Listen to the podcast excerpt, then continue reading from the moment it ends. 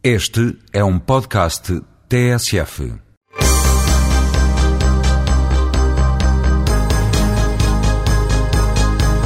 Avançamos até perto das nove na TSF com o jogo jogado Luís Freitas Lobo e João Rosado num programa moderado por Mário Fernando.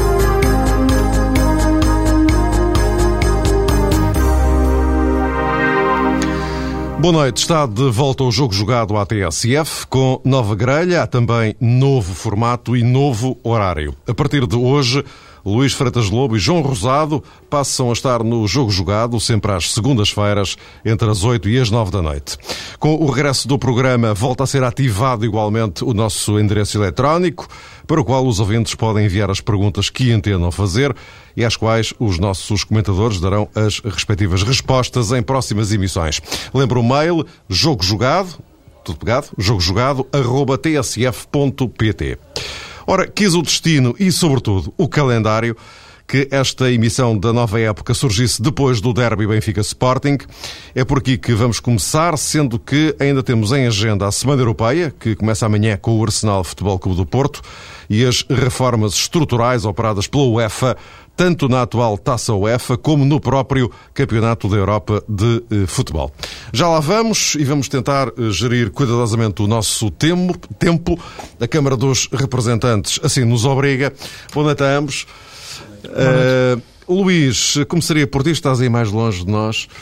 Uh, em relação a este Benfica Sporting, afinal, o que é que desequilibrou a balança? O que ou quem? Repara, eu parece-me que em termos de desequilíbrio acabou por ser a maior capacidade do Benfica entender o jogo ao longo, à medida que ele foi decorrendo. Enquanto que o Sporting procurou sobretudo especular com o jogo, algo em que, em que Paulo Bento é forte, até pela forma da equipa se estruturar em campo, com, com quatro médios em losango, o Benfica conseguiu, em muitos momentos do jogo, acelerar melhor o jogo e marcar um, um ritmo mais alto e isso marcou a diferença. Uh, também marcou a diferença a entrada de um jogador ao intervalo, que foi o Katsouranis. Uh, cada vez mais eu penso que as equipas uh, atacam melhor, tendo em conta a forma como, como se estruturam atrás. Isto é, não é muito. A relação não é muito direta com, com o número de avançados ou com a forma dos avançados se movimentar, muitas vezes tem a ver com a forma como como a equipa se equilibra uh, na saída para o ataque, que depois determina uh, os tais processos de aceleração que me referi na, na fase ofensiva.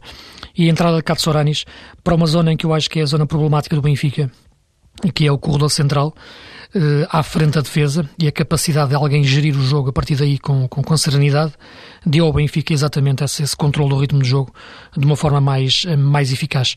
Penso que é um jogador-chave para o Benfica, o Katsouranis, como médio, sempre o vi como médio, não como defesa, embora ele como defesa também possa ser neste momento o melhor defesa central do Benfica, mas eu acho que ele é como médio que deve funcionar. Se recordarmos até a sua primeira época no Benfica, ele foi mesmo um médio mais ofensivo até, e fez golos, e portanto parece-me que será o jogador que tem que entrar para aquela zona do terreno para, para, para permitir que o Benfica possa desequilibrar mais jogos como este. João, estavas aí a tomar umas notas? Estava a ouvir o Luís. Sim, penso que a entrada de Katsouranis acabou por ter grande importância para o desenrolar do jogo e para a vitória do Benfica, mas jogo também que tudo começou um pouquinho antes. Kika Flores não foi tão audacioso, tão corajoso, penso eu, como patenteou no desafio com o Futebol Clube do Porto. Na altura, o treinador do Benfica apostou muito nas vedetas que tinha à sua disposição. Lançou, eu diria, de forma imediata para o 11 jogadores como Reis e também Di Maria. E percebeu-se na altura que nem Reis nem Di Maria estavam em boas condições físicas para poder hum, dar à equipa aquela dinâmica atacante. Desta vez terá sido um pouco mais ponderado e creio que a esse nível o treinador do Benfica revelou ter sido capaz de aprender com os erros cometidos do ponto de vista estratégico no jogo frente ao Futebol do Porto. É evidente que falo na projeção desse desafio frente ao Futebol do Porto. Depois, como sabe, Katsuranias, por sinal, acabou por ser expulso e o jogo mudou muito para o Benfica. Mas essa noção que precisava ter as coisas mais equilibradas e, sobretudo, que era necessário respeitar o 11 do Benfica que jogou em Passos de Ferreira e que acabou por ganhar o jogo. Esse tipo de raciocínio e a leitura que fez do ponto de vista tático também Kika Flores, penso que teve a sua importância concretamente eh, ao nível da primeira parte, julgo que o Sporting acabou por se encaixar neste tipo de filosofia que foi demonstrada por um, Kike Flores, continuou a apostar em Miguel Vítor, em, em Sidney, naturalmente, em Jorge Ribeiro e também em Ruben Amorim, e o Sporting da primeira parte acabou por uh, conseguir encaixar-se melhor, repito, e teve, vale a verdade, as grandes oportunidades do jogo antes do intervalo. Eh, Djaló falhou logo um, um golo eh, no primeiro minuto e esse tipo de eficácia que o Sporting eh, não revelou, ao contrário daquilo que patenteou nas primeiras jornadas, acabou depois também por se revelar um fator determinante, porque o Benfica do segundo tempo foi, foi muito eficaz. No, no, fundo, eu não sei se, se, se entendi bem, vocês no fundo, um e outro, querem chegar à conclusão de que o, o, o Kike, o banco é ganhou, portanto, o Kike é o Paulo Bento. É isso? O banco, eh, no que respeita Às decisões. ao tipo de estratégia delineada, uhum. sim. Num primeiro momento, sim. Mais tarde, materializado, se, se quisermos, na entrada do Cato Saranas, eh, conforme o Luís já sublinhou. Hum. É isto, Luís? Sim, é, é aquele, exato. Aquele primeiro lance do, no minuto inicial é um lance que pode marcar o jogo, não é? Se pensarmos como o Sporting ganhou em Braga, marcando um gol logo aos 3 minutos, se o Jaló faz o gol também ali no primeiro ou no segundo minuto, relançava o jogo noutras bases, não é? Eh, e, e parece-me que este, este Sporting é uma equipa que precisa, eh, de facto, de ter algo que, que controle, não é? Tem alguma dificuldade em dominar os jogos, eh, tem alguma facilidade ou tem alguma vocação para, para, para, os tentar controlar. E foi isso que ele tentou sempre ao longo de todo o jogo com o Benfica. Nunca arriscou dominá-lo, procurou sempre ter uma posse de bola a nível do meio campo, mas uh, sem, sem grande profundidade. E, e, esse problema do Sporting já, já vem da época passada. A equipa está estável nos seus processos de jogo, está a conseguir ter alguma, alguma diversidade em termos ofensivos.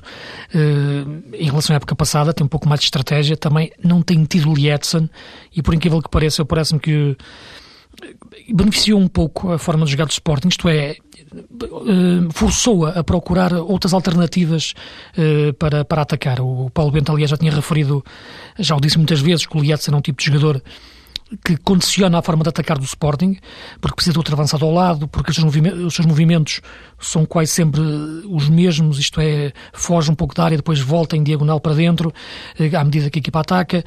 Sem Lietzen, eh, os adversários também agora têm mais dificuldade em, em, em prever como é que o Sporting vai atacar. Eh, Postiga, Derlei, Yannick Jaló movimentam-se de forma mais, mais, mais imprevisível e até permitem que os médios, Moutinho, Rockenbach, Ismailov, Romagnoli tenham outro tipo de, de entrada no jogo uh, desde trás. Agora, há sempre aquele vício que a equipa já tem. Uh, eu acho que as rotinas de jogo são, são positivas desde que não caiam na rotina, é? entenda-se isto em, em, termos, em termos hábeis. E muitas vezes o Sporting cai na rotina de ter a posse pela posse e não conseguir dar profundidade ao jogo. E penso que foi o que aconteceu muitas vezes no, no, jogo, no jogo da luz. Eu já agora, isto agora, para vocês continuarem vossa, as vossas reflexões, eu apontaria já baterias para aquilo que aí vem eh, e podemos começar justamente por Sporting e Benfica, já iremos falar a seguir do Porto, por acaso é o primeiro a entrar em cena na, na Semana Europeia, mas eh, eh, pegando no, no, no, Benfica e poderemos fazer o, o, caminho do fim para o princípio, de quinta-feira para trás, né, quinta, quarta, terça, começando pelo Benfica, em relação à, à, à Taça UEFA, está claramente aberta a discussão sobre se Luizão deve ou não regressar ao 11 depois do Miguel Vitor e do Sidney terem feito um derby em que não cometeram uma falta durante 90 minutos. Eu acho, Mário, que é, é um problema mais eh, de balneário do que propriamente de foro exclusivamente futebolístico, ou seja, há de facto essa razão para não mexer na equipa, porque a dupla de centrais comportou-se bem diante do Sporting, também já tinha jogado frente ao Passos de Ferreira, aí o Benfica teve mais dificuldades para, para ganhar, num determinado sentido, porque sofreu três golos eh, do Passos de Ferreira, Agora, resta saber até que ponto o Kika Flores eh, sente margem de manobra suficiente para deixar de fora um jogador que acaba por ser uma referência do Benfica, e lá está, é um dos capitães eh, de equipa.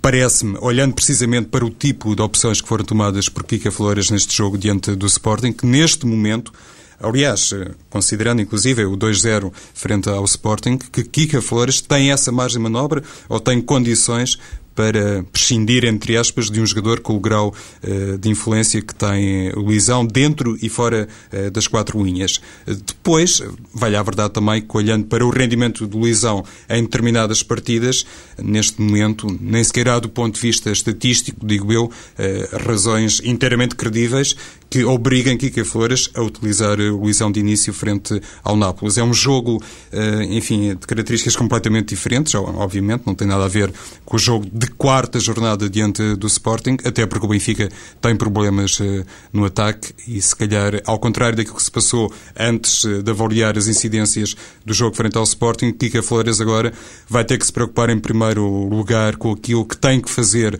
do meio campo ofensivo para a frente antes de, enfim, prestar alguma atenção ao tipo de remodelação que vai ou não efetuar um, na retaguarda.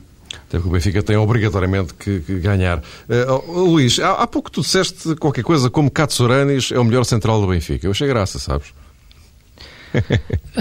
não, não, era para ter graça, era, é a minha opinião mesmo. Eu, parece, eu, eu, eu como tu sabes, eu acho que, que os grandes jogadores são especialistas, nem, nem, nem, são os polivalentes. Eu não sou muito adepto dos polivalentes nas grandes equipas. São úteis, é verdade, para, para situações de emergência. E o Katsouranis eh, muitas vezes nós temos dificuldade em, em, saber se ele é defesa ou se é médio. E, e, e, muitas vezes eu tenho dúvidas, inclusive também, se ele treina como defesa ou como médio. Porque... É, mas ele não gosta muito, ele não gosta muito de jogar a defesa, como defesa, não é? já se percebeu, não é? Já se percebeu. É um gosto ele... dele, evidentemente. Não... E se for com o Luizão, pior ainda. Claro. eu, eu, eu, penso que, que para um jogador que pensa o jogo da forma como, como o Katsouranis pensa, com a amplitude que ele tem de movimentos e, de, e, e capacidade de passe e, e, de progredir com a bola, colocá-lo numa zona de defesa central é evidente que, que limita-lhe muito uh, a sua intervenção e, a, a, a sua, e, o seu valor. Portanto, agora, uh, Neste Benfica atual, uh, a colocação de Catsuranis, como referi na zona central do terreno, parece-me parece, parece chave. Agora, olhando para as defesas que o Benfica tem, tem neste momento, Sidney parece-me ser um, jogador com, com mais futuro e mais, mais capacidade de se afirmar, embora ainda esteja um pouco, um pouco pesado, segundo, segundo me parece. Luizão é um jogador que já sabemos que tem qualidades e defeitos, é, é um jogador que não inspira muita segurança, mas em relação a este jogo, eh, em particular, e tendo em conta que o Benfica tem os problemas que tem na linha ofensiva, por não ter Cardoso, por não ter Suazo, por não ter o próprio Aymar, e vendo também como é que o, joga o, Nápoles num sistema de, de 3-5-2 com três centrais, três defesas centrais mesmo, e laterais a subir, e depois dois avançados muito móveis, o, o Denis e o, e o Lavezzi, eh, parece-me que um jogador forte eh, no, no, no, jogo aéreo eh, pode ser importante. Isto é, eu acho que, que as bolas paradas podem ter uma palavra a dizer neste jogo, em, em, particular, tendo em conta o facto do Benfica não ter jogadores, não ter, não ter, não ter os dois avançados, Cardoso e, e Suazo, e o próprio Aymar. E, e Luizão pode ser útil nesse, nesse tipo de jogadas. É o que me leva mais uh, a pensar na, na, sua, na sua entrada na equipa para, para este jogo. Aliás, Luís, no jogo da primeira mão, acabou por um, marcar o Luizão, exatamente Exato. na sequência de um lance de bola parada. Mas eu aqui estava a pensar mais até no jogo aéreo, João. Sim, sim. Hum. Uh, é, é uma, uma observação interessante, Luís. Eu, por acaso, estou um bocadinho desconfiado eh, relativamente ao tipo de oposição que um jogador como Luizão pode fazer perante hum, futebolistas como a Vese e também o German Dennis, mas tudo depende, evidentemente, da dinâmica transição da equipa do Nápoles. Deixa-me só acrescentar uma coisa, por favor, relativamente ao, ao Katsouranis, que tem a ver com o Carlos Martins, isso agora notou-se no jogo frente ao Sporting, Kika Flores, na minha perspectiva, ainda não conseguiu uh, compreender bem o papel de Ruben Amorim, ou o tipo de, futebol que Ruben Amorim pode emprestar à equipa do Benfica. Se calhar porque Balboa ainda não convenceu totalmente também o treinador uh, do Benfica, mas esta colocação de Katsuranis ali numa zona mais central do meio campo, automaticamente acaba por uh, empurrar, passa a expressão, Carlos Martins para a aula direita do Benfica, enfim, perspectivando as coisas num 4-4-2. Apesar de tudo, acho que Carlos Martins consegue ser mais eficaz à frente do lateral do que Rubén Amorim e isso é também uma questão com o seu grau de importância no tipo de futebol que Sim, sim, não, sim, essa observação parece-me clara. E o Rubén Amorim, aliás, é dos jogadores que, que, me parece, dentro desta equipa do Benfica, e, e, e, pensando um pouco o que ele era no Bolonenses, o tipo de jogador que sai da zona de pressão com muita facilidade. E a zona de pressão bem, é sobretudo não é na zona, na, zona, na zona central do terreno. E é um jogador que sai em posse. Eh, é evidente que jogar no Benfica é diferente de jogar no Bolonenses, é, sobretudo neste, quando falamos já neste futebol top de competições europeias, mas é um jogador que, que, que colocado no, no, no descaído sobre uma faixa, não, já não está na zona de pressão. Depois não, não é jogador de profundidade, não é vertical, não, não, não, não, dá um, não é um ala e, e, e foge ao lado do jogo, se, passa ao lado do jogo. Foi o que aconteceu no jogo com, com, com o Sporting vejo também no, numa zona central. Uma, dupla Cato Sorani e Ruben Amorim eh, não seria que, algo que eu, que, eu, que eu visse com maus olhos. Penso que seria, aliás, talvez a melhor dupla que o Benfica pudesse formar na, na zona central do terreno. Subscrevo. Ora então, uh, olhado o cenário do Benfica, o Benfica que é de facto dos, dos três grandes o que uh, arrisca mais uh, esta semana, porque se não ganhar é eliminado. Ora, o Sporting e o Porto não têm esse problema, o da, o da eliminação. Aqui o universo é outro, estamos a falar de Liga dos Campeões. Avancemos para o jogo de quarta-feira, o Sporting Basileia. João, agora começo por ti. O, o, o Sporting. Se por acaso não ganhar, sabe que complica, começa a complicar a sua vida neste grupo, não é? Porque a derrota em Barcelona, independentemente da forma como as coisas aconteceram, eh, enfim, não é nenhuma tragédia para as contas do Sporting. Agora, não ganhar ao Basileia pode ser. Pode, de facto. Portanto, uma equipa que vem de um 2-0, de uma derrota na, na luz, uh, apanha agora o Basileia, ao qual tem que ganhar, porque senão, como eu disse, uh, complica de uma forma, sabe-se lá se irreversível, a vida na Liga dos Campeões. E logo a seguir vai receber o Futebol Clube do Porto. Para, os três grandes é capaz de ser, de facto, um, um, dentro dos três grandes, o Sporting, o que tem uma sequência mais embrulhada.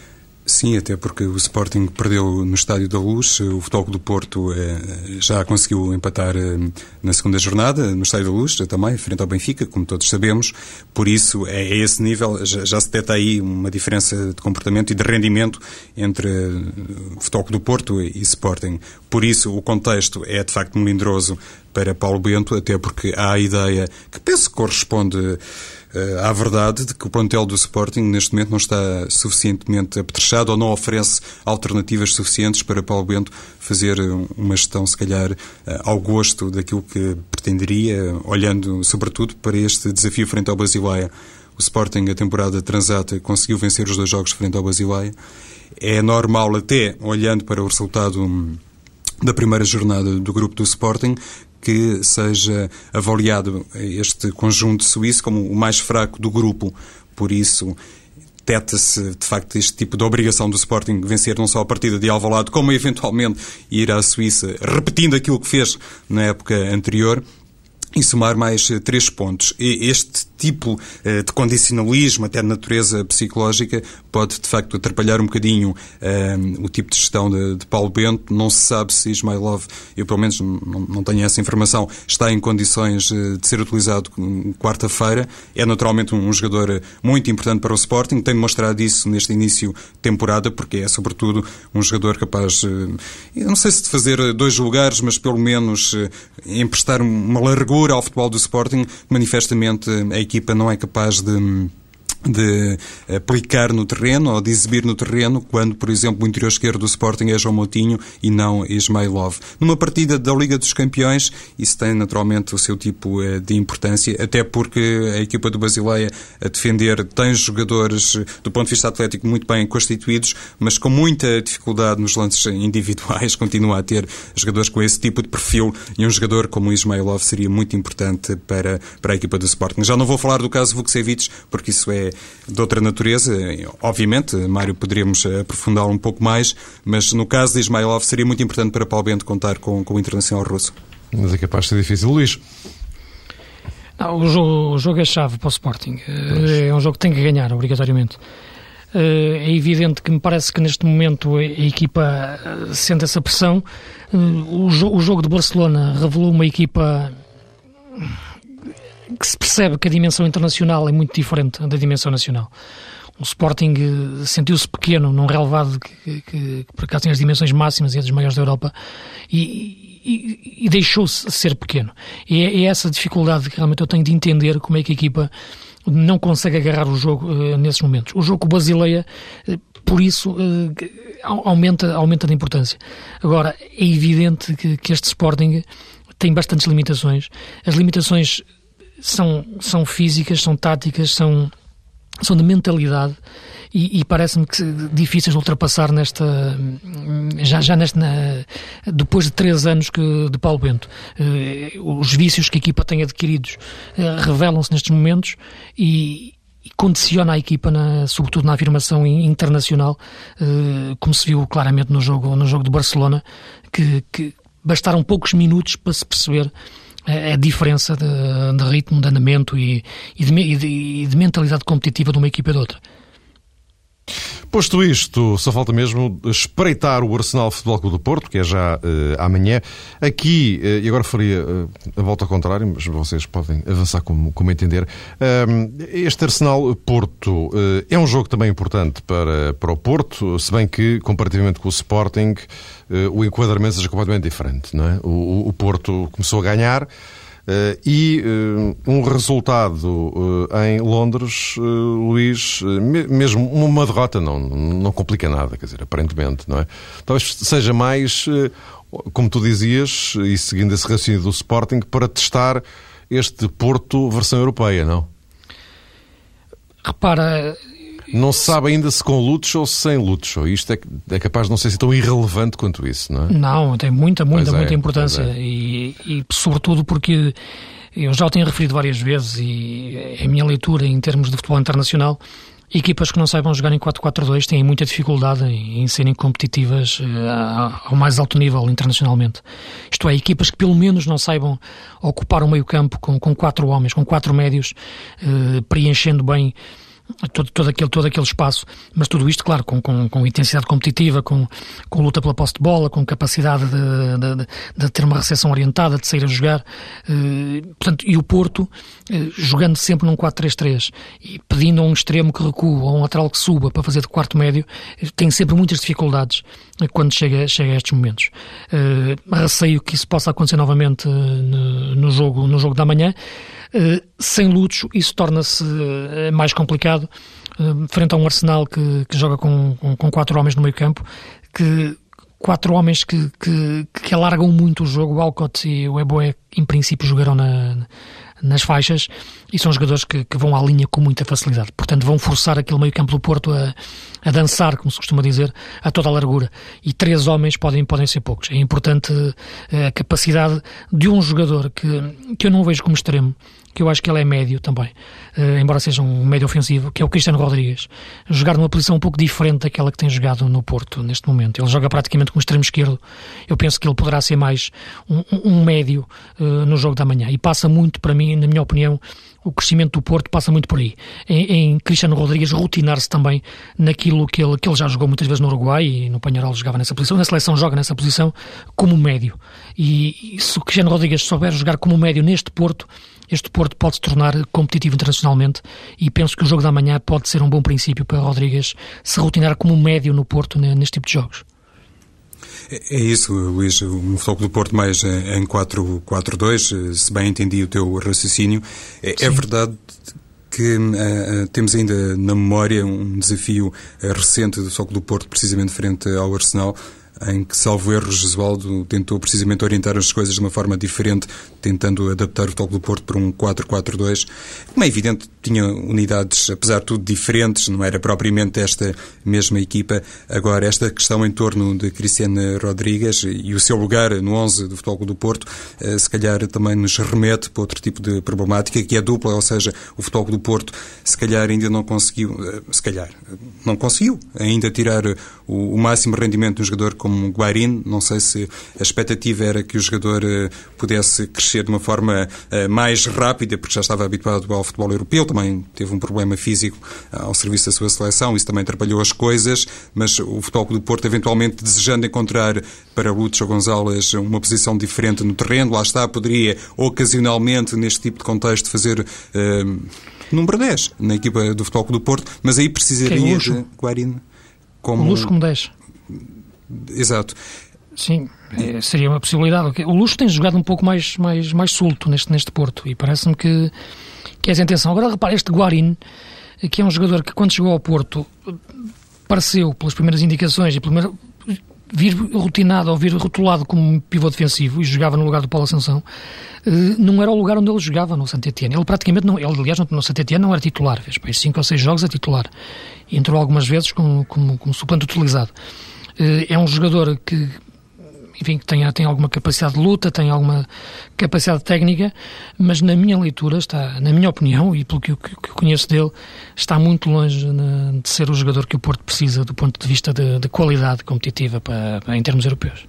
Pois, por isso é que também o Futebol do Porto, numa outra ocasião, se viu obrigado em colocar Raul Meireles na posição claro. 6. Vamos lá ver se será a solução ideal ou não. Eh, tudo dependerá da margem de evolução de Fernando.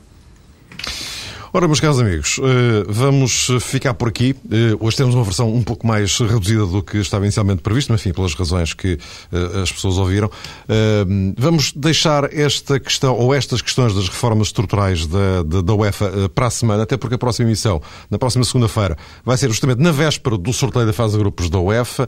É a semana em que a seleção nacional também vai regressar ao trabalho, porque tem uma tarefa complicadíssima na Suécia. É um, é um tema que poderemos dissecar com, com, com mais calma uh, na próxima uh, emissão. Luís Fetas Lobo e João Rosado estão de volta na próxima segunda-feira, depois das 8 da noite. Lembro o endereço eletrónico jogojogado.tsf.pt. Podem enviar as questões que entenderem para que os nossos comentadores lhes possam responder. Voltamos segunda-feira.